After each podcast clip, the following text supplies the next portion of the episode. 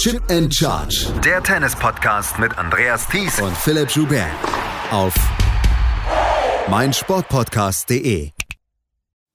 Zwei Tage sind beendet bei den Australian Open und so langsam werden wir vielleicht dann auch den übergroßen Schatten von Novak Djokovic los, der zum Zeitpunkt des ersten Ballwechsels gerade die äh, das australische Festland verlassen hatte, den australischen Luftraum verlassen hatte. Herzlich willkommen zu unserem ersten Daily quasi Daily Down Under hier von Chip in Charge auf meinsportpodcast.de. Wir werden euch die nächsten zwei Wochen regelmäßig mit Tageszusammenfassungen versorgen. Natürlich gibt's dazu dann immer noch die Nachtwache jeden Morgen gegen 7 Uhr. Mein Name ist Andreas Thies, heute auch wieder mit dabei, endlich, endlich wieder Philipp Schubert. Hallo Philipp. Hallo Andreas der übergroße Schatten von Novak Djokovic. Es lag vielleicht auch so ein bisschen wie so eine Glocke über diesem Turnier bislang. Wir haben noch nicht die ganz, ganz großen Ausreißer nach oben erlebt. Vielleicht sind wir auch verwöhnt von den US Open letztes Jahr. Aber ich habe das Gefühl, dass, dass sich das ganze Feld erstmal jetzt zwei Tage sortieren musste. Wie ist dein Gefühl? Ja, ich hätte jetzt das Wort freigestrampelt benutzt. Also ich dir zustimmen, wir hatten jetzt noch nicht das eine überragende Match. Wir hatten natürlich auch noch nicht die richtig große Überraschung. Ganz viele der Gesetzten bei Damen und Herren sind durchgegangen. Und ja, vielleicht ist es unter der Glocke, vielleicht ist es wirklich einfach, ja, braucht es noch ein bisschen Raum zum Atmen würde aber jetzt noch nicht auf das Turnier schließen wollen. Ich glaube, wir werden hier sehr unterhaltsame zwei Wochen erleben und ich vermute, es wird eintreten, was so häufig im Tennis passiert.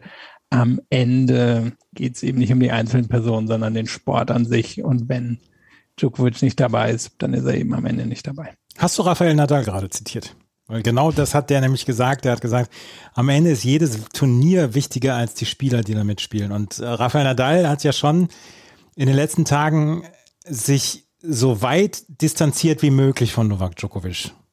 Ja, wäre sehr spannend gewesen, Roger Federer hier zu hören. Mhm. Also vielleicht ist er ganz froh, dass er sich nicht direkt dazu äußern muss. Trotzdem wäre es spannend gewesen. Und nochmal eben zur, zur Nadal-Bemerkung. Ist es ja schon so, wenn wir zum Beispiel auf Serena Williams gucken, Serena Williams dominiert nicht mehr das Damentennis und trotzdem haben wir wieder 20 spannende Geschichten und fünf interessante Gestalten. Ja. Die meisten haben ja auch gewonnen.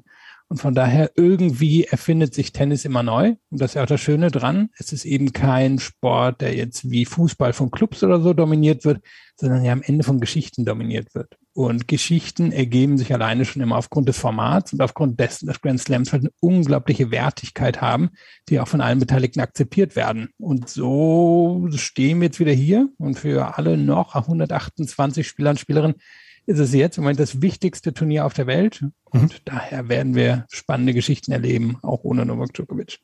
Und damit kommen wir nahtlos zum Match des Tages. Wir haben ja immer bei unseren Dailies, bei unseren Tageszusammenfassungen von den Grand Slams auch immer ein Match, was wir so ein bisschen hervorheben. Und das Match des Tages ist heute unserer Meinung nach das Match von Andy Murray gewesen, der gegen Nikolas Basilashvili gespielt hat. Die beiden haben sich gerade vor nicht mal einer Woche getroffen. Da haben sie schon drei Stunden 14 gegeneinander gespielt.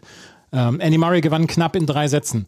Heute trafen sie sich wieder in der John Kane Arena, in genau der Arena, in der Andy Murray vor drei Jahren dieses dann doch etwas peinliche Farewell-Video gezeigt worden ist, als er damals gegen Roberto Bautista Agut verloren hatte und er dann schon gesagt hat, Leute, ich weiß noch nicht zu 100 Prozent, ob ich weg bin. Er hat jetzt bewiesen, dass er noch nicht weg ist. Zwar drei Jahre später hat er mit einer Metallhüfte dieses Erstrundenmatch gewonnen nach knapp vier Stunden und es war ein Andy Murray Spezial, könnte man sagen, oder? Also eins, äh, das, der, der lachende, der weinende, der fluchende, der zeternde, der die Rückhand, mit der Rückhand dominierende Andy Murray, äh, wie ihn die Fans die letzten Jahre und Jahrzehnte dann auch zu lieben gelernt haben. Er setzt sich in fünf Sätzen durch mit 6 zu 4 im fünften Satz und glaube ich, es hat ihm eine diebische Freude bereitet. Vor allen Dingen, dass er solche Distanzen wieder gehen kann. Ja, und dass er Basilashvili besiegt hat. Ich glaube nicht, dass er Basilashvili ja. sonderlich mag. Also er ist auch der einer derjenigen, der sich geäußert hat zu dem immer noch offenstehenden Gerichtsfall gegen Basilashvili wegen häuslicher Gewalt. Und auch sonst kann ich mir nicht vorstellen, dass die beiden sich unbedingt sonderlich mögen. Und du hast angesprochen, es war ein, ein Mari-Spezial. Es war aber auch am Ende ein Basilashvili-Spezial fand da eine Zahl auch unglaublich spannend. Am Ende gewinnt Basilashvili die langen Ballwechsel, also alles über neun mit 35 zu 20 und da sind 18 Winner drin. Murray kriegt gerade mal zwei rein. Aber Murray dominiert die kurzen Punkte unglaublich, 154 zu 103. Und er war eben derjenige, der Basilashvili einen Fehler nach dem anderen rausgewrungen hat. Und das ist ja, was er kann. Jemand wie Basilashvili, der flashy ist, der wirklich auch in einem langen Ball wechselnden Winner schlagen kann, der auch im zweiten Schlag, im dritten Schlag Winner unterbringen kann. Den hat er hier einfach wieder aufs Murray-Niveau runtergezogen und hat ihn dann ja am Ende auch noch eine Ehrenrunde drehen lassen. Hätte Murray auch in vier Sätzen gewinnen können, geht dann über den fünften und dann kriegt Basilashvili da dann eben nochmal einen über den Deckel. Also Murray wird äußerst zufrieden gewesen sein. Natürlich, wenn er jetzt langfristig schaut, vielleicht nicht das Beste, hier fünf Sätze gespielt zu haben.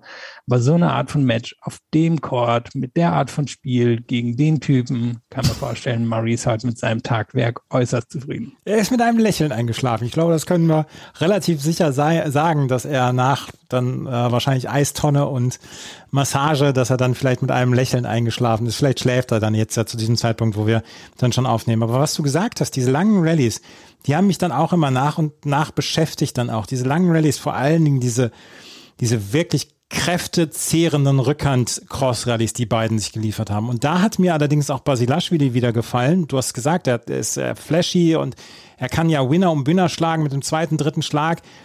In diesem Fall hat er mir heute gefallen im Spielerischen, dass er wirklich sehr platziert spielen konnte, dass er die Bälle nicht an den Zaun gehauen hat, was wir auch häufig genug von ihm erlebt haben.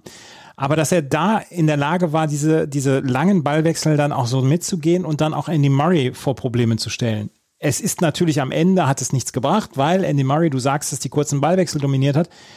Aber Basilashvili hat hier schon eine sehr geduldige Leistung gezeigt. Ja, ist ja auch spannend. Wie geht Basilashvili das an? Er hat jetzt eigentlich ein, tja, hat er ein gutes Jahr gehabt oder nicht? Er, er hat zwei, drei herausragende Resultate gehabt. Darüber hinaus aber ehrlicherweise ganz viele Erstrunden-Niederlagen, Zweitrunden-Niederlagen einstecken müssen. Also es war sehr wenig Konstanz drin. Das ist er wahrscheinlich am Ende eben nicht nur in seiner Spielanlage, sondern auch in, ja, in seinem ganzen Tenniswesen. Und jetzt wird es interessant, wie geht er in diesem Jahr damit um? Wäre er zum Beispiel bereit, nochmal mehr auf diese Art von Spiel zu gehen, wo er sagt, hey, ich habe da die Power, um einigermaßen geduldig in vielen Ballwechseln drin zu bleiben und ich bin derjenige, der aber auch bei einem langen Ballwechsel das dann beenden kann, wo man dann wiederum sagen muss, am Ende wird Tennis natürlich in den kurzen Ballwechseln gewonnen und da fehlt es ihm meiner Meinung nach auch ein bisschen. Er hat einen guten Aufschlag, hat einen okayen Return, aber beides ist nicht überragend. Und mhm. dann gucken wir auf die andere Seite vom Netz und Murray hat immer noch einen der besten Returns auf der Welt. Aufschlag ist jetzt vielleicht nicht mehr Top 10, Top 15, aber der Return reißt es für Murray und damit hat er dann ja auch heute viele der kurzen Punkte für sich entschieden und von daher, das kann schon ein Rezept sein für Basilashvili, um es zu ergänzen. Ich weiß aber nicht, ob es ein Rezept sein wird, um am Ende nochmal was ganz Neues in seiner Karriere zu machen oder ob er da nicht zum Beispiel doch nochmal auf den Aufschlag gucken würde oder guckt, dass er mehr Returns einfach zurückbekommt, statt da ähm, zu ungeduldig zu sein. Murray hat ja in den letzten Wochen und Monaten geradezu störrisch vorgetragen, nein, ich will nochmal zurück in diesen ja, Winners Club. Ich will zurück in die entscheidenden Momente von solchen großen Turnieren und es ist ein großes Turnier in mir. Das ist jetzt nur die erste Runde gewesen. Aber er hat drei Jahre nach dem, was ich vorhin gesagt habe, Farewell-Video, was so peinlich war, wo man sich so ein bisschen fremdgeschämt hat. Wir waren damals beide zusammen vor Ort äh, und haben, haben dann, nee, das war, da waren wir nicht vor Ort zusammen. Da, jedenfalls äh, habe ich mich damals fremdgeschämt und habe gedacht, oh, muss das denn jetzt sein und so weiter. Äh, er hat es dann nochmal allen bewiesen, dass er zurückgekommen ist und vielleicht wird er nicht mehr den ganz großen Titel holen, aber er ist absolut wettbewerbsfähig und er ist für alle Spielerinnen, für alle Spieler ist er ein, eine schwere Aufgabe. Und das wird er nach wie vor bleiben. Ja, er hatte jetzt ja auch, du hast gesagt, er hat mantramäßig fast wiederholt, was er sich noch vornimmt. Also will noch ein paar Siege haben. Ich glaube, 700 will er am Ende seiner Karriere haben, wird auch schaffen, will noch ein paar Turniersiege. Ui, da wird es vielleicht schwierig. Mal gucken. Ich glaube, er will an die 50, waren es jetzt meine ich, rankommen. Da braucht er aber schon noch vier, fünf für, muss er wahrscheinlich über die 250er gehen und dann und ich glaube, es ist ihm eigentlich das Wichtigste, will er gerne noch bei einem Grand Slam Turnier was reißen. Und jetzt natürlich die Frage, bringt's da was, wenn er wie früher so häufig über fünf Runden oder fünf Sätze viel mehr geht. Das hat er halt früher machen können. Jetzt die Frage, kann es immer noch? Oder wird er zum Beispiel jetzt von Yannick Sinner in der möglichen dritten Runde einfach auf den Deckel bekommen, weil Sinner viel fitter ist, viel jünger ist und genug Power hat, genau wie Basilashvili, um durch die Abwehr von Murray durchzugehen. Also da werden wir vermutlich schon eine Ahnung bekommen, wie das so für Murray laufen wird. Ansonsten würde halt gucken müssen, dass er bei den Grand Slams die Sachen schneller, schneller hinbekommt. Bei einem Wimbledon genauso. toll die dritte Runde erreicht, aber in der ersten und zweiten unglaublich viel Kräfte ja. rausgepumpt. Also hm, bin noch ein bisschen skeptisch, wie weit die Rückkehr ihm gelingen wird. Also Rückkehr als Rückkehr nach oben. Andy Murray trifft jetzt auf Taro Daniel. Der hat heute gegen Thomas Barrios Vera in drei Sätzen gewonnen. Das, ähm, das fünfte Achtel, also das oberste Achtel der unteren Hälfte, ist jetzt sehr offen geworden. Dadurch, dass Kaspar Rüth nämlich heute rausziehen musste aus dem Turnier. Er hat in der Pressekonferenz gesagt, dass er zwei Tage vorher umgeknickt war und Knöchelprobleme hatte. Er hatte gehofft, dass er das bis zum Start seines Matches dann noch hinkriegen würde. Und dann ist die Pressekonferenz sehr kurzfristig anberaumt worden. Und in der hat er gesagt, ja, ich kann nicht antreten. Für ihn ist Roman Safiulin ins Turnier gerückt. Roman Safiulin, der ja diesen starken ATP Cup hatte, der hat allerdings gegen Alex Moljan verloren in vier Sätzen. Alex Moljan war allerdings nach diesen vier Sätzen so am Ende, dass ihm Safiuli noch auf, aufhelfen musste, weil er vor Krämpfen geschüttelt am Boden lag. Alex Molcan trifft jetzt auf Pablo Andujar ähm, und Andreas Seppi hat gegen Kamil Marschak verloren und der trifft jetzt auf Alex de Menor, der hat in vier Sätzen gegen Lorenzo Musetti verlo verloren. Äh, gewonnen. Alex de Menor, Yannick Sinner und Andy Murray, das sind die drei Kandidaten aufs Achtelfinale, Schrägstrich Viertelfinale. Ähm, das ist schon deutlich offener geworden jetzt, dieses, diese Ecke. Ja, und es ist natürlich bitter für Kaspar Rüth. Wir hatten darüber gesprochen, wie Sinner steht da so ein bisschen von einem ähnlichen Problem, läuft alles schon sehr gut auf der Tour, haben sich hochgearbeitet. Bei Rüth ja vor allem auf Hardcore hat endlich gezeigt, was, was eigentlich in ihm steckt. Und dann bei einer relativ offenen Auflose, Auslosung muss er hier am Ende aufgeben. Und jetzt glaube ich, ist Sinner hier der Favorit. Natürlich, Murray hat all die Fähigkeiten, um Sinner zu besiegen. Hat es mal, glaube ich, auch schon in der Vergangenheit geschafft.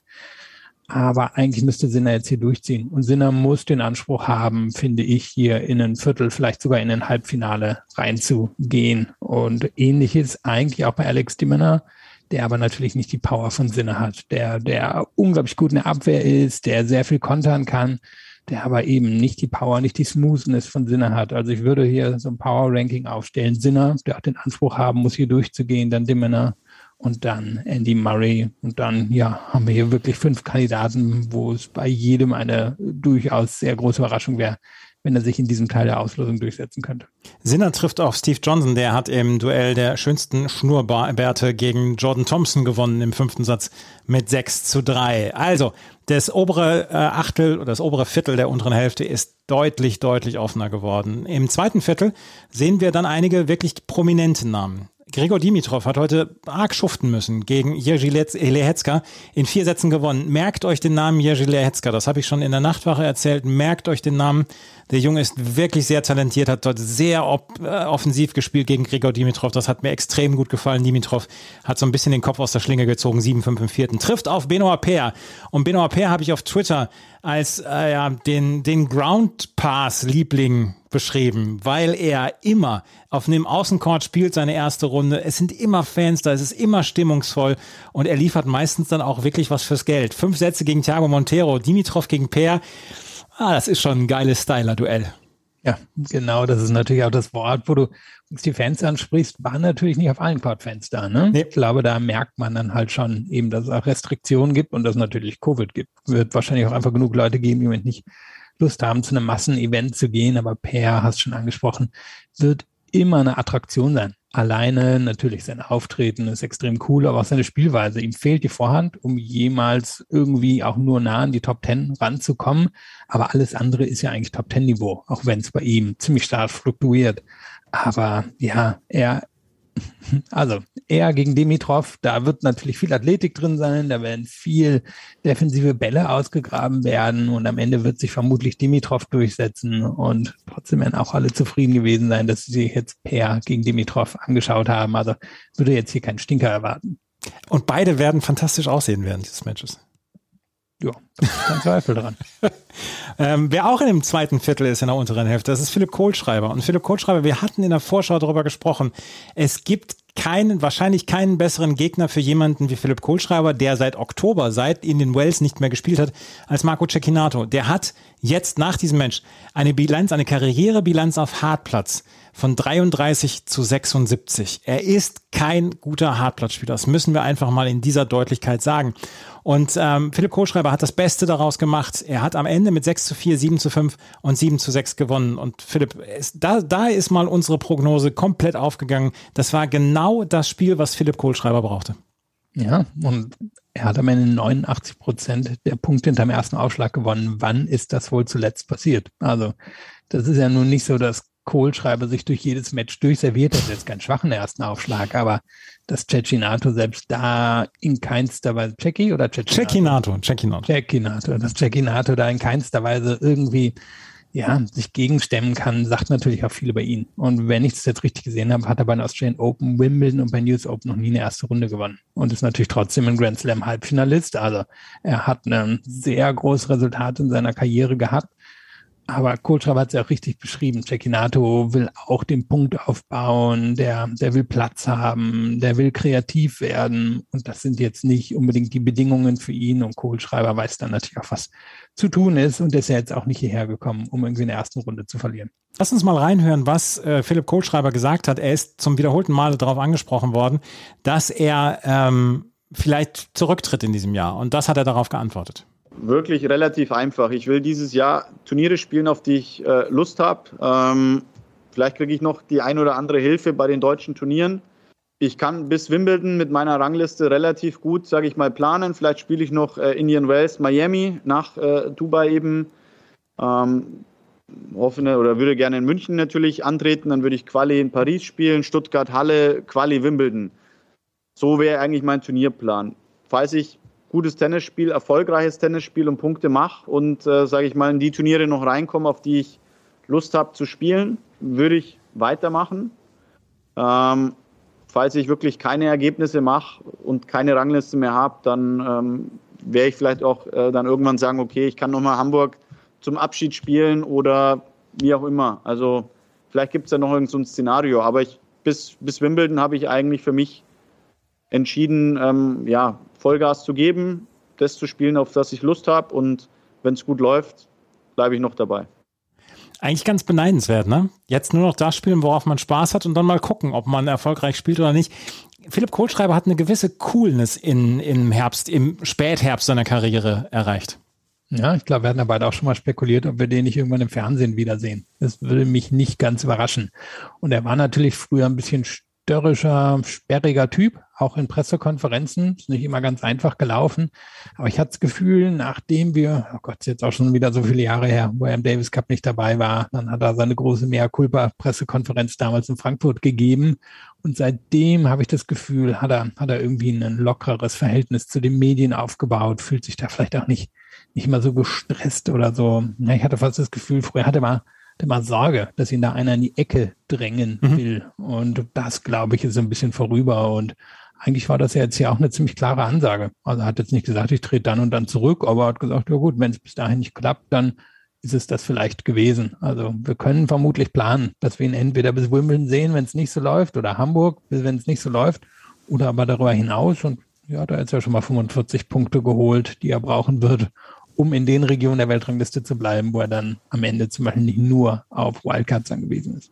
Und eine ganze Menge Preisgeld. Und Philipp Kohlschreiber hatte zum Beispiel hier nicht für die Quali gemeldet. Also wäre er nicht ins Hauptfeld gekommen und das stand lange Zeit nicht fest, dann hätte er gar nicht antreten können. Aber er ist mit relativem Selbstbewusstsein ist er rangegangen und hat gesagt, gut, wenn ich hier, wenn ich hier spielen kann, dann spiele ich. Wenn ich nicht, wenn ich in die Quali muss, dann kann ich halt nicht spielen. Und das ist ähm, eine, eine Einstellung inzwischen, die relativ cool ist, was Philipp Kohlschreiber angeht. Er trifft jetzt auf Roberto Bautista Agut. Der hat gegen Stefano Travaglia in vier Sätzen gewonnen. Jetzt ist Bautista Agut jetzt nicht unbedingt der Garant dafür, eine wirklich wechselhafte Leistung zu bringen. Nee, und er ist zwar nur in Anführungszeichen vier Jahre jünger als Philipp Kohlschreiber, aber der ist noch um einiges näher an seinem Zenit dran. Und Bautista Agut ist in der Lage, wirklich so dieses klassische Spiel Seite zu Seite aufzuziehen, nicht nur in der Defensive, auch in der Offensive. Und ich vermute, dass er Kohlschreiber damit zermürben wird und Kohlschreiber wird vermutlich keine 89 Prozent der, der Punkte hinterm ersten Aufschlag gegen Bautista gut gewinnen. Dafür ist er viel zu, ja, viel zu solide auch beim Return. Also normalerweise geht's hier für Kohlschreiber zu Ende, aber dann waren es eben am Ende 45 Punkte und das von dir schon angesprochene Preisgeld und dann hat sich die Reise hier auf jeden Fall gelohnt. Aber bevor wir ihn abschreiben, schauen wir erstmal, ob er doch eine Chance hat gegen Bautista gut. Bautista gut gewinnt übrigens den, die Australian Open laut Philipp. Das nochmal als in, in Erinnerung gerufen, was Philipp in der Vorschau gesagt hat. Francis, Ja, Francis, Francis Tiafoe trifft in der zweiten Runde auf Taylor Fritz. Ich glaube, ein Match, auf das wir uns freuen können. Francis Tiafoe hatte arge Mühe mit Marco Trungeliti, hat in fünf Sätzen gewonnen. Taylor Fritz gewann mit Maximi gegen Maximilian Matera in drei Sätzen. Maximilian Matera hatte zwei Satzbälle im ersten Satz, konnte die nicht nutzen und dann nach anderthalb Sätzen war dann der ja, der Wille so ein bisschen gebrochen. Stefanos Tsitsipas hatte keine Probleme gegen Michael Limer mit 6 zu 2, 6 zu 4, 6 zu 3. Ich glaube, das war eine, ein Duell, was er sehr mochte, weil er ähm, nicht unbedingt seinen Ellenbogen beanspruchen musste und sehr schnell durch ist. Sebastian Baez aus Argentinien wird wahrscheinlich auch kein größerer Gegner für ihn sein. Andrei Rublev hat gegen Gianluca Maga auch ganz klar gewonnen in drei Sätzen. Sehr klar, es war sein erstes Match in diesem Jahr und er trifft jetzt auf Ricardo Berankis. Der hat in fünf Sätzen gegen Ricardo Caballes Baena gewonnen. Marin Cilic hat eine sehr starke Leistung heute gebracht gegen Emilio Gomez mit 6-3, 6-1, 6-2 und trifft jetzt auf Norbert Gombos. Dan Evans, auch der war klar, klar siegreich gegen der David Goffin. 6-4, 6-3, 6-0, da kann man sagen, David Goffin sieht im Moment nicht gut aus. Es kommt nach Verletzung wieder und das ist, ah, ist schon seit zwei Jahren irgendwie ein bisschen traurig mit anzugucken. Ja, das Problem ist ja auch, er ist natürlich am Ende total angewiesen auf seinen Körper, auf seine Art, sich zu bewegen, auf das Timing, was er hat, durch die Art, wie er sich eben bewegt. Also er macht ja wirklich sehr viele kleine Schritte, aber er steht immer genau richtig. Er, er hat einfach nicht die Power von anderen. Und von daher, er ist, ja, er ist total abhängig von seinem Körper. Jetzt mhm. anders als jemand, der da steht und einfach auf den Ball draufschlagen kann. Das macht jetzt natürlich auch niemand irgendwie, der so weit oben in der Weltrangliste ist, aber es ist einfach, das auszugleichen. Und er, also David Goffin, wird vermutlich immer sowas wie hundertprozentige Fitness brauchen, um oben dabei zu sein. Und er hatte zwei, drei Verletzungen, die bitter waren. Eben die Augenverletzungen, dann hat er ja damals ähm, ja diesen, diesen, was war es, ein Bänderriss, glaube ich, gehabt, wo mhm. er so übel umgeknickt war bei den French Open. Und du hast gesagt, davon ist er nie wieder richtig zurückgekommen, wird auch am Alter liegen. Also man hätte erwarten können, dass er jetzt in dem Alter wahrscheinlich ein bisschen, bisschen runtergeht vom Leistungsniveau her. Und da vermute ich, wird er immer drauf gucken müssen, dass er total fit ist, um nochmal an die ja, Leistungen, auch Ergebnisse anknüpfen zu können, die er in der Vergangenheit gehabt hat. Dan Evans hat also gewonnen in drei Sätzen, trifft jetzt auf Arthur Rinderknecht. Der hat gegen Alexa Popperin in fünf Sätzen gewonnen. War ein sehr stimmungsvolles Match auf dem Court 3. Alejandro Davidovic Fokina, von dem wir in den letzten Monaten auch wenig gesehen haben, hat gegen Alex Bolt gewonnen in drei Sätzen und trifft jetzt auf Felix Auger-Aliassime. Der hat gegen Emil Rousseau-Vori gewonnen in fünf Sätzen, aber der musste einen Umweg gehen und zwar einen sehr, sehr langen Umweg. Lag zwischendurch zwei Einsätze zurück. Der zweite Satz 0-6. Da ist das, also, na, Felix Auger-Aliassime ist mir nach wie vor ein Rätsel. Ja, am Ende auch 14 Punkte, ja, 13 oder 14 Punkte weniger gewonnen als Rusevori, auch eine schlechte Quote beim ersten Aufschlag gehabt und von daher war das eher Stückwerk. Natürlich Rusevori, er ist im letzten anderthalb Jahren von der Challenger Tour hochgekommen, der hat ordentlich Power, aber Power ist jetzt eigentlich nicht das, was Oger Aliassim überwältigen sollte. Für mich waren das hier in der Tat eher mentale Aussetzer oder Konzentrationsschwierigkeiten. Und von daher ist es jetzt für mich nicht unbedingt über den Gegner zu erklären. Er ist jetzt durchgekommen. Davidovic Fokina hat normalerweise nicht den Aufschlag, um in einem Match gegen Oje Aliassim drin zu bleiben. Und an sich sollte Oje Aliassim hier hingucken in den Teil der Auslösung sagen, ja gut, jetzt kommt Evans, aber Evans ist nicht ganz meine Kragenweite, auch wenn er mich mal besiegt hat. Rublev gerade erst ins Jahr gestartet. Also eigentlich ist es der Teil der Auslösung von Oje Aliassim. Nur solche mentalen Aussetzer, damit wird das dann am Ende vermutlich nicht reißen gegen Gegner von der Preisklasse, die ungefähr bei ihm oder ein bisschen über ihm unterwegs sind. Felix Auger-Aliassime also in der zweiten Runde. Diego Schwarzmann hatte ein ganz skurriles Duell gegen Filip Krajinovic. Im dritten Satz führte er mit 5 zu 2, hatte bei 5-3 schon Matchball und kriegte dann Krämpfe in die Beine, in den Oberschenkel, sagte zu seiner Box, ich kann mich nicht mehr bewegen. Dann hat, kam, der, äh, kam der Physio, es gibt ja keinen Medical Timeout für Krämpfe, hat ihm zwischendurch in der, in der Pause, hatte ihm, hatte ihn, hatte eine Salbe draufgeschmiert und dann ein bisschen massiert. Mehr durfte er nicht machen. Und dann hat er mit einem Doppelfehler den Sieg geschenkt bekommen von Filip Krajinovic. 7 zu 6 im dritten Satz, trifft auf Christopher O'Connell. Maxim Cressy, Maxim Cressy hat gegen John Isner gewonnen in einem Duell, was wir typischer nicht haben könnten. 7-6, 7-5, 6-7, 6-7, 6-4.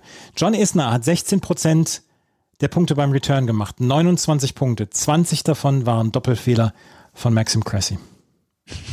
Du hast mir die Zahl geschrieben, habe ich auch nochmal nachgeguckt, weil es ist natürlich zu amüsant, ähm, passt aber und wir müssen ehrlich sein, Isner ist nicht mehr der Spieler, der war.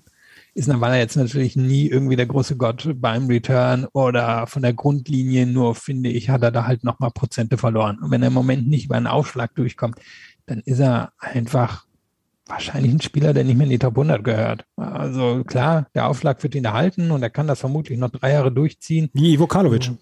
Ja, nur bin ich mir nicht sicher, ob eine Karlovic-Karriere. Ich glaube, Karlovic, der, der, ich glaube, er würde jemand wie Karlovic angucken und denken, du Clown. Ähm, so ist, ist naja. Und von daher denke ich, ähm, könnten wir auf einen Abschied bei Isner langsam uns zu bewegen und es war hier eine enge Geschichte. Am Ende hat Chrissy, glaube ich, nur vier Punkte mehr gewonnen und es war dann das eine Break im fünften Satz.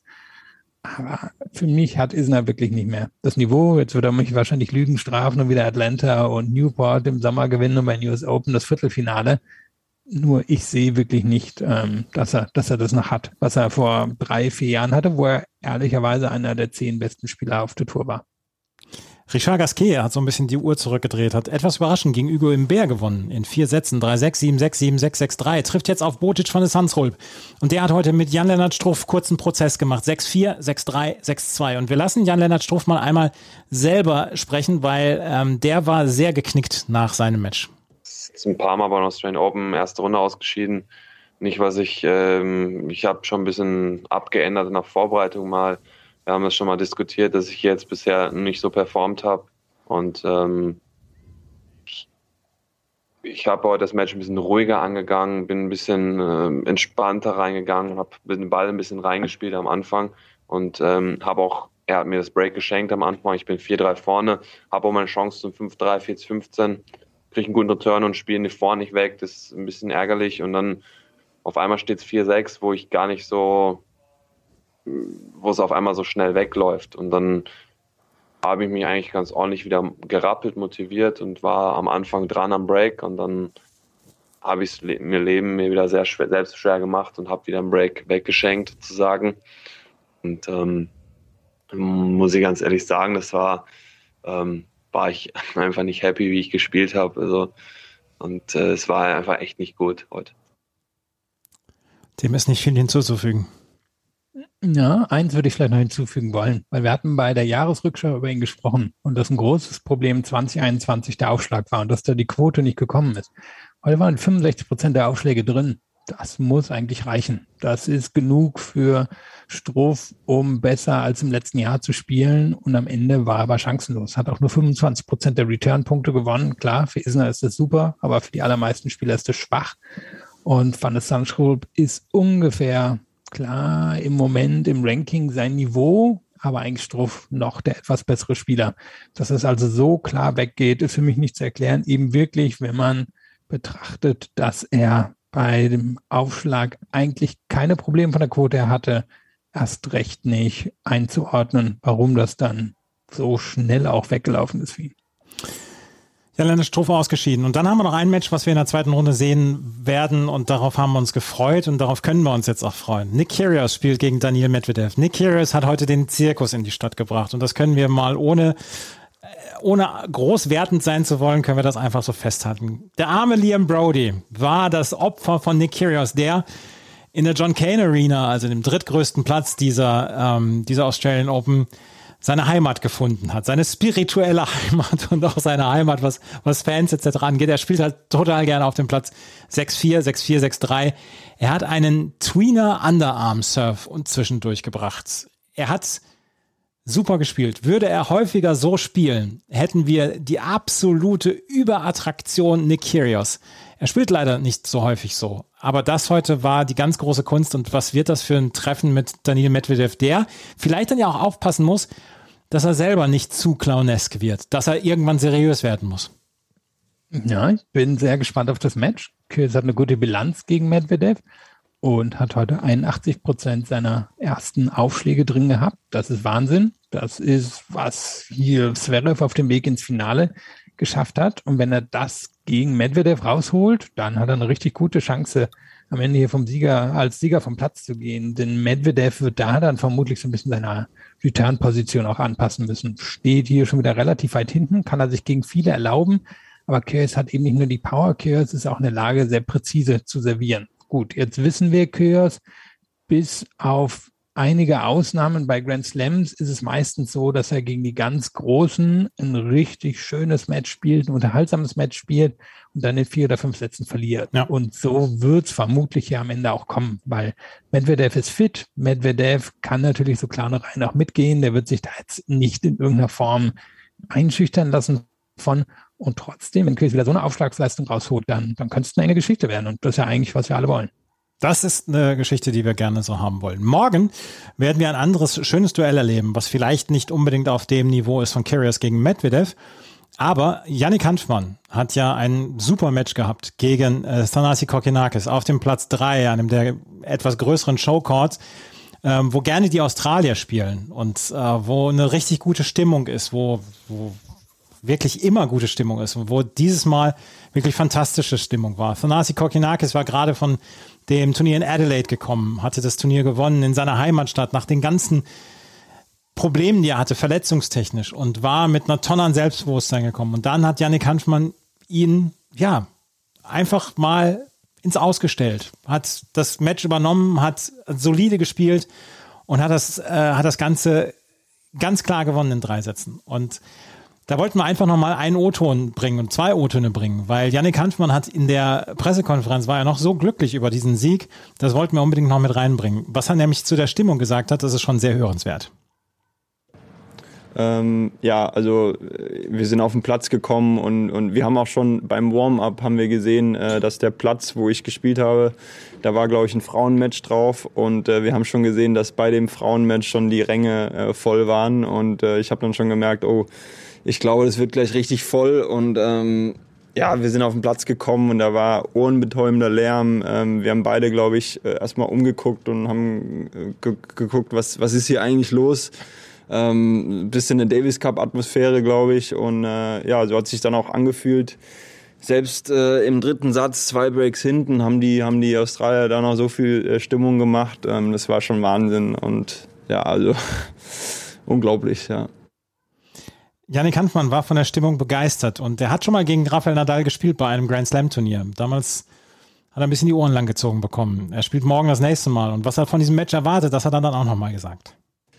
Ja, die Vorfreude. Also ich, ja, Rafa ist, ist ich habe schon einmal gegen ihn gespielt, da habe ich äh, nicht, da habe ich okay gespielt, glaube ich, aber er schafft es dann schon, dass, dass, dass man sich ein bisschen blöd fühlt auf dem Court manchmal, ne? weil er einfach so ein guter Spieler ist und, und mit auch einem unangenehmen Spiel als Linkshänder. Ähm, ja, in, in French Open habe ich mir so ein bisschen gedacht, ähm, komm, ich, ich kann ihn ja, ich habe gut gespielt in der Quali, habe dann erste Runde gegen ihn äh, gespielt und so, war dann aber ein bisschen nervös und, und habe es dann ja nicht so auf den Platz gebracht. Und ich bin mal gespannt, wie es jetzt hier auf Hartplatz ist. Vielleicht äh, kann ich ein bisschen, kann ich ihn ein bisschen mehr ärgern. Vorfreude. Ähm, ja, ich, ich will einfach ein gutes Match spielen. Ich glaube, wir spielen wahrscheinlich auf einem großen Court. Ähm, und da das nochmal genießen. Und ähm, ich, ich habe es letzte Mal gesagt, ich, ich gehe da rein, um zu gewinnen. Und wurde dann ziemlich, äh, nicht verprügelt, aber wurde ziemlich äh, runtergeschossen. Und ja, ich weiß nicht, was ich diesmal sage. Ich muss mir noch überlegen. Vielleicht äh, sage ich, ja, fünf, fünf Spiele in einem Satz sind schon mal ganz gut. Aber ja, weiß ich nicht. Also ich, ich hoffe, dass ich da einfach gut frei aufspielen kann, vielleicht ein paar geile Bälle spiele und da vielleicht mal ein, zwei enge Sätze spielen kann. Die, die Erwartungshaltung von Janik Hanfmann kann man als realistisch betrachten und äh, diesen Ausdruck, ja, er kann einen schon ziemlich blöd aussehen lassen auf dem Platz, die finde ich ganz, ganz cool. Ja, realistisch war auch das Wort, was ich benutzen wollte. Er hat gegen Kokinakis die langen Ballwechsel ziemlich dominiert, hat da die Fehler von Kokinakis bekommen, vor allem von der Vorhand ich vermute, wenn er gegen Nadal am Ende bestehen will, dann wird er nicht so gewinnen. Also er wird nicht die langen Ballwechsel gegen Nadal gewinnen. Ein paar Vorhandfehler kriegt er vielleicht, aber Nadal sieht natürlich schon wieder sehr souverän aus. Und ich glaube Hansmann absolut, dass er da reingeht, um zu gewinnen. Und unmöglich ist das nicht. Aber Nadal ist da schon ganz klarer Favorit. Also ich wäre sehr überrascht, wenn das an Hanfmann gehen würde. Da, da müsste er einen Sahnetag beim Aufschlag haben, viele Returns reinbekommen und eben es am Ende eher über die kurzen Punkte machen, nicht nur über die schönen Ballwechsel. Alexander Zverev hat gestern gewonnen in drei Sätzen. Das war glanzlos und er hat gesagt, ich kann nicht immer perfekt spielen, so wie Roger Federer und Rafael Nadal in den ersten Runden, aber ich habe Hauptsache gewonnen oder Hauptsache ich habe gewonnen. Und so ein bisschen muss man ja sagen, es ist seine Hälfte, die er verlieren kann. Ansonsten, er ist der Favorit jetzt in dieser Hälfte. Ja, nicht der überragende Favorit, aber ist der Favorit. Sind Spieler drunter, die ihn schlagen können. Kann schon in der nächsten Runde passieren. Können wir gleich nochmal kurz drüber sprechen. Aber es ist natürlich auch schon nochmal eine andere Geschichte. Es ist jetzt so, als wäre er einer der beiden Top-Gesetzten und hätte eine Hälfte zu verteidigen. Bin ich gespannt, wie er mit umgeht. Altmaier am Ende war unterhaltsam, aber hat natürlich nicht genug Power, um gegen Zverev mitzugehen. Da wird es andere geben, die können die Power gegen Zverev mitgehen. Er wird sich vielleicht ein bisschen ärgern, wie ineffizient er bei den Breakbällen war. Vier von 18 nur gewonnen. Das kann ihm auch mal vor die Füße fallen. Erster Aufschlag war gut, zweiter Aufschlag war nicht so gut. Das kennen wir natürlich schon. Und jetzt kriegt er aber eine richtige Bewährungsprobe. In der zweiten Runde geht es nämlich gegen John Millman, der ja hier schon ganz enge Matches unter anderem gegen Federer gespielt hat, der nicht mit der Form von früher ist, der aber sehr viele Bälle zurückbringt, der quasi jedes Tor zumachen kann oder es ganz eng machen kann, dass Zverev dann wirklich genau spielen muss. Und ich denke, Zverev wird in die Attacke gehen müssen. Denn nur hinten sitzen, das wird nicht klappen gegen den Millman. Und von daher, ja, er, er ist natürlich klarer Favorit und er wird es dann eben wohl darüber entscheiden müssen, dass er, dass er hier die Winner unterbringt. Aber es ist auf jeden Fall schon mal eine, eine Bewährungsprobe, um zu gucken, wo steht er denn jetzt hier eigentlich. Das waren die Herren. Wir haben jetzt ein bisschen überzogen bei den Herren. Wir werden gleich bei den Frauen ein ganz kleines bisschen weniger besprechen, aber wir wollten das hier unbedingt noch anbringen, weil es heute sehr viele interessante Herrenmatches gab. Die Frauen, um die kümmern wir uns gleich hier bei Chip and Charge im Tennis Talk auf meinsportpodcast.de und unserer ersten Tageszusammenfassung zu den Australian Open. Auch bei den Frauen war die untere Hälfte heute am Start und eine Spielerin, auf die man sehr geachtet hat heute, das war Arina Sabalenka. Die hat nämlich in ihren ersten beiden Matches in diesem Jahr 39 Doppelfehler fabriziert und ist im Moment nicht mit Selbstvertrauen ausgestattet. Sie hatte in ihrer ersten Runde Storm Sanders auf der anderen Seite. Storm Sanders, australische Wildcard-Inhaberin und eigentlich in Normalform keine große Hürde für Arina Sabalenka. Aber es kam heute dann auch dazu, dass der Aufschlag immer noch wackelte dass Arina Sabalenka vielleicht das Selbstvertrauen fehlte. Storm Sanders dagegen sehr frech und frei heraufgespielt hat. Aber Sabalenka lag im zweiten Satz mit 3 zu 1 zurück, gewann dann die nächsten fünf Spiele und gewann in drei Sätzen 5 zu 7, 6 zu 3, 6 zu 2. Und Philipp, das Einzige, was mir nachher durch den Kopf gegangen ist, ich habe gedacht, Hut ab, Arina Sabalenka, mit der Bürde dann auch reinzugehen. Und es gab gleich nach drei Aufschlagspielen schon fünf Doppelfehler. Sich dann den Kopf so zusammenzubehalten und das Spiel so zusammenzubehalten, dass man sich hier durchkämpft das äh, hat mir, das hat mir Respekt abgenötigt. Das war eine gute Leistung heute von Arina Sabalenka, rein vom Nervlichen, vom Kämpferischen. Das ist spielerisch noch nicht das Gelbe vom Ei und das kann sie besser und das haben wir schon deutlich besser gesehen. Aber sie hat sich heute durchgebissen und das empfand ich als ähm, sehr, sehr gut. Das ist auch der Aspekt, glaube ich, den wir da unterstreichen müssen. Du hast angesprochen, sie hatte schnell Doppelfehler, lag schnell hinten, ich glaube 4-1 im ersten Satz, noch angekommen auf 5-5, verliert den 5-7. Im zweiten Satz liegt sie wieder 3-1 hinten. Da hätte sie das Match auch gegen sich laufen lassen können, aber nein, kommt wieder zurück. Dritter ist dann etwas klarer in ihre Richtung gegangen und ja, sind elf Doppelfehler drin, aber ich hatte das Gefühl, sie hat ein bisschen Tempo rausgenommen, um, um die erstmal reinzubekommen. Hatte dann auch das Glück, dass Sanders selber ein paar Doppelfehler geschlagen hat. Und das Ding, was hier passiert, ist ja eben nicht nur, sie kommt hier als einer Favoritin rein nach dem Jahr, dass sie gespielt hat und sie hat das Pech mit den Doppelfehlern oder, naja, Pech, Unvermögen, was auch immer da alles zusammenkommt, sondern ihr Teil der Auslosung ist ja richtig frei für sie. Da ist Marketa von Druschowa und ansonsten alle Spielerinnen, die sie normalerweise besiegen müsste. Also eigentlich ist es die goldene Chance, auf die Sabalenka immer gewartet hat, dass sie mal wirklich nicht früh auf eine große Spielerin trifft, sondern dass sie einigermaßen freie Fahrt hat und dann sitzt sie hier mitten in diesem Loch drin, was ihre Aufschläge angeht. Und da ist es umso beeindruckender, dass sie sich rausgeholt hat. Ich würde sagen, wenn sie es vielleicht noch auf acht Doppelfehler reduzieren kann und vielleicht noch zehn Prozent besser von der Grundlinie spielt, dann hat sie eigentlich eine ganz gute Chance, hier ziemlich weit im Turnier zu kommen, auch wenn es irgendwie im Moment natürlich unrealistisch erscheint, ob der, ob der Aufschlagsleistungen, die ja nicht mal mehr durchwachsen sind. Arina Sabalenka trifft jetzt in der zweiten Runde auf Wang Xin Yu. Die hat gegen An Lee gewonnen in zwei Sätzen. Und auch das wird schon ein Prüfstein. Wang Xin Yu spielt gutes Tennis seit 2021. Dritte Runde von Druschowa oder Samsonova, du hast es erwähnt. Ähm, das könnte alles noch sehr, sehr kitzlig und sehr eng werden. Vierte Runde, ja, vielleicht Marie Buskova, vielleicht Kaya Kanepi. Ähm, das könnte dann ein bisschen leichter werden. Es ist, sie ist nach wie vor die Favoritin. Aber ich habe mich heute gefragt, dann auch wieder beim Aufschlag, ist das, ist das Aufschlag Jips? Ist da einfach im Moment im Bewegungsablauf beim Aufschlag was kaputt, was defekt? Ähm, das wäre interessant dann auch zu erfahren, woran es, woran es dann auch liegt ja, häufig so ein bisschen zusammenspielen. Also da ist ja dann irgendwann wirklich eine Panik drin und irgendwie so ein Gefühl, oh, ich kann es wirklich nicht mehr. Und dann fangen Menschen sich an, genau auf diesen Fakt zu konzentrieren. Und dann fängst du an, irgendwie kleine Fehler vor allem im, ja, also Aufschlag ist ja komplex, fängt schon an, wie du dich aufstellst, geht dann weiter, wie, wie du den Ball hochwirfst, wie du den ähm, Rücken durchdrückst, idealerweise, wie die Schulter rotiert, wie du den Ball dann, äh, wo und wie du den Ball dann erwischt. Also da sind viele komplexe Abläufe drin. Ja, es ist natürlich der eine Schlag, über den alle Tennisspieler und Spielerinnen selber bestimmen können aber es ist halt auch ein echt komplexer Schlag. Und dann der Schlag, wo man halt so ein bisschen naja, vor der metaphorischen Schlucht steht und weiß, oh je, wenn es mir jetzt nicht gelingt, dann falle ich halt runter. Und ich vermute, da sitzt sie oder da, da steht sie im Moment an dieser Stelle und trotzdem, der Teil der Auslosung ist so auseinandergefallen ja. und war auch nie so stark, dass sie da eigentlich sich irgendwie durchspielen müsste. Ansonsten kriegen wir vermutlich von hier eine ziemliche Überraschung. Ähm, in, was wäre es, ins Viertelfinale gespült und naja, wer sowieso wahrscheinlich ganz zufrieden sein kann, ist Igor Schwiontek, die, die da unten im Viertel gelandet ist, zusammen mit Sabalenka, die am höchsten gesetzt ist und die rüber schielen kann zu Sabalenka und sich denkt, naja, ich habe meinen Aufschlag im Griff. Wie schaut es aus bei dir? Das, das, wird eine spannende Frage sein. Wie gesagt, Alexander Zverev hat das zwischendurch auch. Und äh, dass das Gedankenkarussell dann nicht anfängt und in diesem Fall, dass sich Arena Sabalenka durchgekämpft hat, ist wahrscheinlich einer der wichtigeren Siege in der letzten Zeit für Sabalenka gewesen. Wer auf nie, sie nicht mehr treffen kann, das ist Angelique Kerber. Die kann, hat heute gegen Kaya Kanepi verloren. 4 zu 6, 3 zu 6. Und so ein bisschen hatte ich eine Vorahnung, weil Kaya Kanepi ist jetzt, steht jetzt bei 14 zu 22 gegen Top 10 Spielerinnen in den ersten beiden Runden eines Grand Slams. Sie hat es sich einfach in ihrer Karriere zu einem Markenzeichen gemacht, die großen Spielerinnen zu ärgern. Simona Halep zum Beispiel mal bei den US Open besiegt.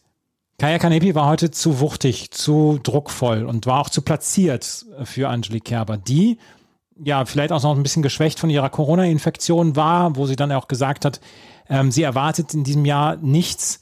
Ich empfand die Leistung als okay, ähm, aber ich, ja, ist, äh, wahrscheinlich kann man diese Niederlage abhaken als das passiert und ähm, die Vorbereitung war halt nicht wirklich gut. Ich will das gar nicht entschuldigen oder so, dass, dass man dann sagt, ja, die deutschen Damen haben versagt oder so. Da habe ich gar keine Lust drauf. Ich möchte es aber auch nicht schönreden. Es war keine, keine gute Leistung. Sie hätte wahrscheinlich eine gute Leistung gebraucht. Aber ich empfand das jetzt nicht als so bemerkenswert schwach. Nö, es war jetzt nicht überragend gut von Canepi, aber auch nicht unglaublich schwach von Kerber. Und es waren ja Phasen drin, Ende erster Satz, Anfang zweiter mhm. Satz, wo sie noch versucht hat, so reinzukommen in das Match. Und das ist ja auch häufig, wo sie sowas drehen kann. Da hatte ich dann aber das Gefühl, da fehlt ihr so ein bisschen die Energie, die Matchhärte, vielleicht auch die Vorbereitung, denn mitten in der Vorbereitung oder Ende Vorbereitung gab es ja diese Covid-Erkrankung und normalerweise kann Kerber so ein Match dann an sich drehen, wenn sie eben in diese langen oder mittellangen und langen Ballwechsel hineinkommt und Heute hat sie dann einen schwachen Tag beim Aufschlag, nur 5 von 18 hinterm zweiten. Das reicht normalerweise nicht. Kanepi macht 16 zu 5 Winner bei diesen ganz kurzen Punkten. Das ist vielleicht noch, was man erwarten könnte, dass Kanepi genau da Druck macht. Nur kontert eine Kerber das normalerweise eben über diese längeren Ballwechsel. Und da ja, da hat es heute einfach nicht gereicht. Und deswegen gab es für Kerber keinen, keinen Weg zurück in dieses Match. Und am Ende steht eine relativ klare Niederlage gegen die Spielerin, die stimmt schon, weit hinter ihr in der Weltrangliste ist, aber die natürlich ein Renommee hat, was sie sich jetzt über 15 Jahre aufgebaut hat und die, die eine Killerin auf dem Platz sein kann, die dann in zwei Monaten wahrscheinlich wieder ein 25.000er irgendwo spielt, aber so ist sie. Und wie gesagt, für Kerber fehlte, fehlte das, was sie ausmacht. Und sie war zu schwach bei, bei Aufschlag und Return. Und daher hat Kanepi das dann doch relativ klar gewonnen. Wer auch ausgeschieden ist, ist Leila Fernandes. 4 zu 6, 2 zu 6 gegen Madison Inglis aus Australien, eine Wildcard-Inhaberin. Das war kein guter Auftritt von Leila Fernandes. Die eine ähm, US Open Finalistin ist ausgeschieden, die andere, über die sprechen wir gleich noch. Heidi Baptiste hat gegen Caroline Garcia gewonnen in drei Sätzen. Anastasia Pavlyuchenkova gewann gegen Anna Bonda in zwei Sätzen. Und die Feel-Good-Story des heutigen Tages hat wahrscheinlich Sam Stosur gebracht, die nach diesem Turnier ihre Einzelkarriere beenden wird. Doppel wird sie noch bis Ende des Jahres mit Zhang Zhuai spielen, aber die Einzelkarriere hängt sie an den Nagel. Sie hat gegen Robin Anderson, eine Wildcard-Inhaberin aus den USA, in drei Sätzen gewonnen. Das waren Bilder fürs Herz heute. Das waren fürs Herz, jetzt nicht unbedingt für die Tennisliebhaber. Liebhaberei. Stauser hat ja eine lange Niederlagenserie gerade wieder mal gehabt im Einzel. Sie ist nicht mehr die Spielerin, die sie war. Ähm, aber für, nee, will nicht sagen, fürs Doppel reicht's noch. Das klingt immer so despektierlich. Es braucht einfach andere Fähigkeiten genau. im Doppel und die sind noch da. Im Einzel sind sie einfach nicht mehr da. Und sie wird vermutlich von Pavlyuchenkova in der nächsten Runde auf die Mütze bekommen. Und du hast angesprochen, war heute eine richtig schöne Geschichte. Es waren viele Zuschauer da, sie hat Jubel bekommen, die Bilder, nachdem sie es dann gewinnt, der, der Jubel, zu dem sie dann auch abdreht, das hat mich gefreut, dass sie da nochmal die Chance zu bekommen hat. Und mit Australien hat sie ja jetzt schon eine schwierige Beziehung gehabt ja. im Einzel. Da ist häufig nichts zusammengelaufen. Da gab es häufig Erwartungen. Sie war eben nicht oder kann eben nicht replizieren, was Ash Barty hier in den letzten Jahren geschafft hat. Und von daher toller Abschluss für sie. Ich fürchte, in der nächsten Runde wird es relativ klar an Pavlyuchenko übergehen. Sie und Alicia Molek können irgendwann dann erzählen, wie sie immer wieder mit großen Hoffnungen in die Turniere in die Australian Open reingegangen sind und nie die Erwartungen dann so richtig erfüllen konnten. Das muss jetzt Ash Barty machen. Sorana Kestia hat gegen Petra Kvitova gewonnen mit 6 zu 2, 6 zu 2. Letztes Jahr in der zweiten Runde, dieses Jahr in der ersten Runde. Kvitova ganz, ganz schwach, hat zwischendurch die Bälle wirklich meterweit ins Ausgeschlagen. Und ihr, sie, sie sagte auch, mir fehlen im Moment Matches, mir fehlen im Moment Siege, mir fehlt das Selbstvertrauen, aber das Jahr ist lang. Und ich habe die Hoffnung, da noch wiederzukommen. Aber Petra Kvitova, so verunsichert habe ich sie noch nie gesehen. Ja, eine ganz kuriose Statistik ist natürlich, wie man erwarten würde, über die kurzen Punkte entschieden worden. Und da steht es am Ende 27 zu 46 aus der Sicht von Kvitova. Passiert wahrscheinlich häufig. Und unter den 46 Punkten von CSDR sind 28 Unforced Errors von Kvitova. Also sie spielt mehr Unforced Errors, als sie Punkte hinter den kurzen Schlägen gewinnt und darüber gewinnt sie natürlich auch Matches. Auch sie kann lange spektakuläre Ballwechsel gehen, aber Quito weiß am Ende des Tages Aufschlag, Return, schnelle Winner, das liegt ihr und hat sie halt keine Chance gehabt. Und CSD, man wird es nicht glauben, hat den Ball reingespielt, wenig Unforced Error gemacht. Also man würde es mittlerweile glauben, sie ist besser geworden in den letzten zwei Jahren, was das angeht. Aber sie war hier einfach die, die Souveräne, hat das Match ausgesessen. Quito hat sich daraus befördert mit wirklich vielen unerzwungenen Fehlern am Ende steht da ein ganz klarer Sieg. Kirsia hat dann auch eine ganze Menge mit dem Aufschlag von Kvitova machen können. Den hat sie zum Frühstück genommen. Trifft auf Christina Kutschova. Die hat gegen Misaki Doi in zwei Sätzen gewonnen. Gabini Muguruza, keine Probleme gegen Clara Burel. 6-3, 6-4. Trifft jetzt auf Alice Cornet. Ein Match, auf das wir uns, glaube ich, freuen können.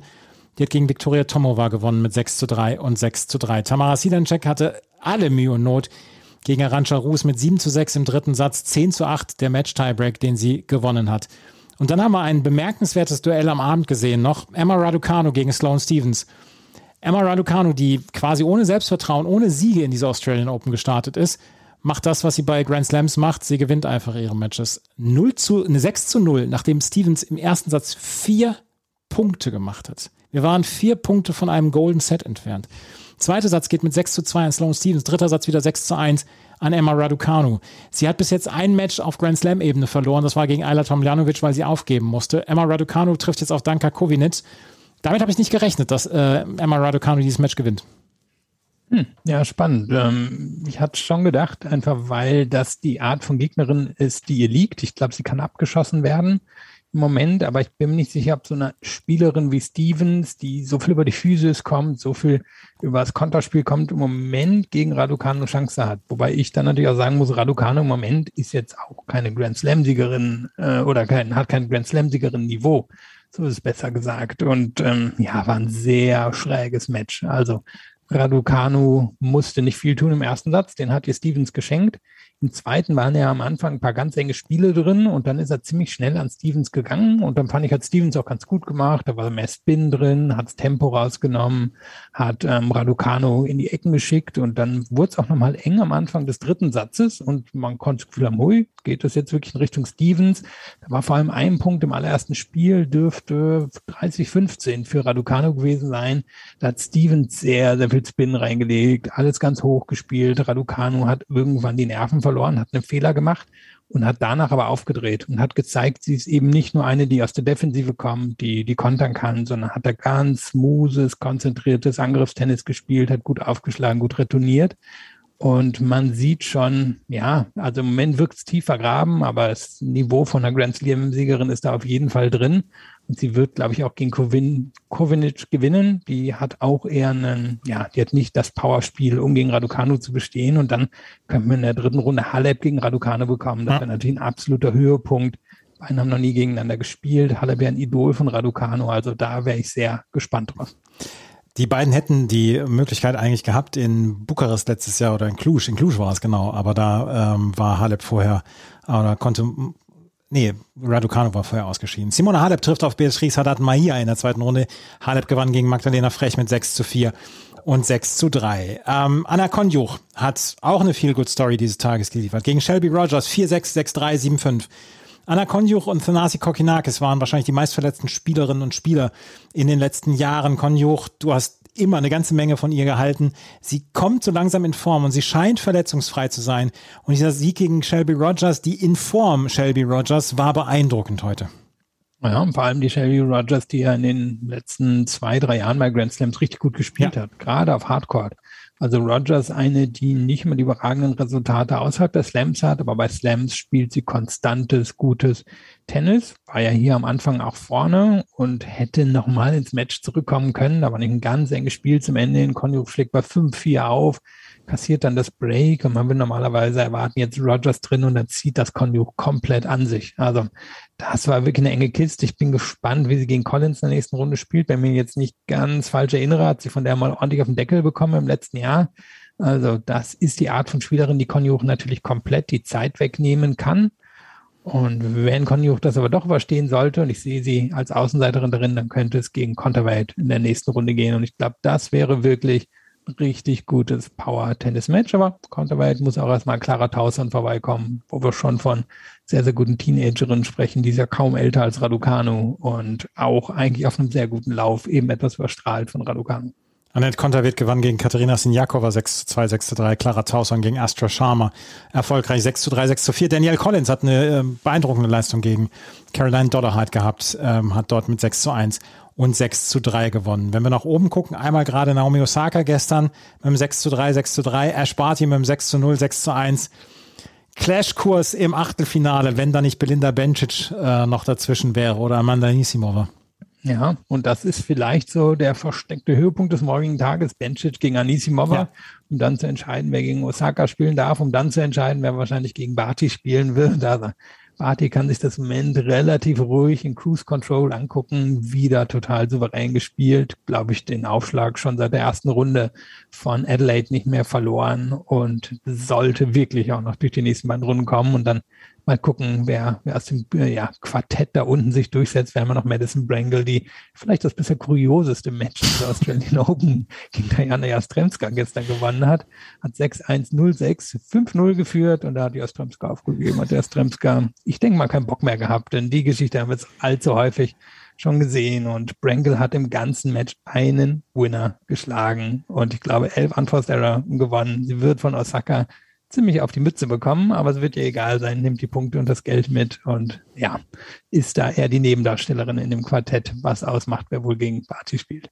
Aber, das möchte ich nochmal gerade sagen, Madison Brangle ist ein richtig cooler Typ, ist eine richtig coole Frau. Es gibt diese eine Szene von vor ein paar Jahren, ich glaube in Auckland war es, da hat sie gegen äh, Serena Williams gespielt und eine Teamkollegin, eine Mitspielerin war co als Coach für sie, damals gab es noch das Coaching und da gab es diesen Coaching-Visit von ihrer Freundin und da hat sie dann gesagt, ähm, ja, Serena sieht so gelangweilt aus, die ist wahrscheinlich auch schockiert, wie schlecht ich spiele. Und das bleibt mir mit, mit Madison Brangle einfach in Verbindung und deswegen dieser eine Winner gestern, der war dann auch, der war dann so reingespielt und das ist, Madison Brangle ist auch ist wirklich lustig. Also ich, ich kann nichts gegen sie haben. Das äh, ja, und ich glaube, die andere äh, Geschichte, die vielleicht schon viele mitbekommen haben, die dürfte sogar gegen Jastremska passiert sein.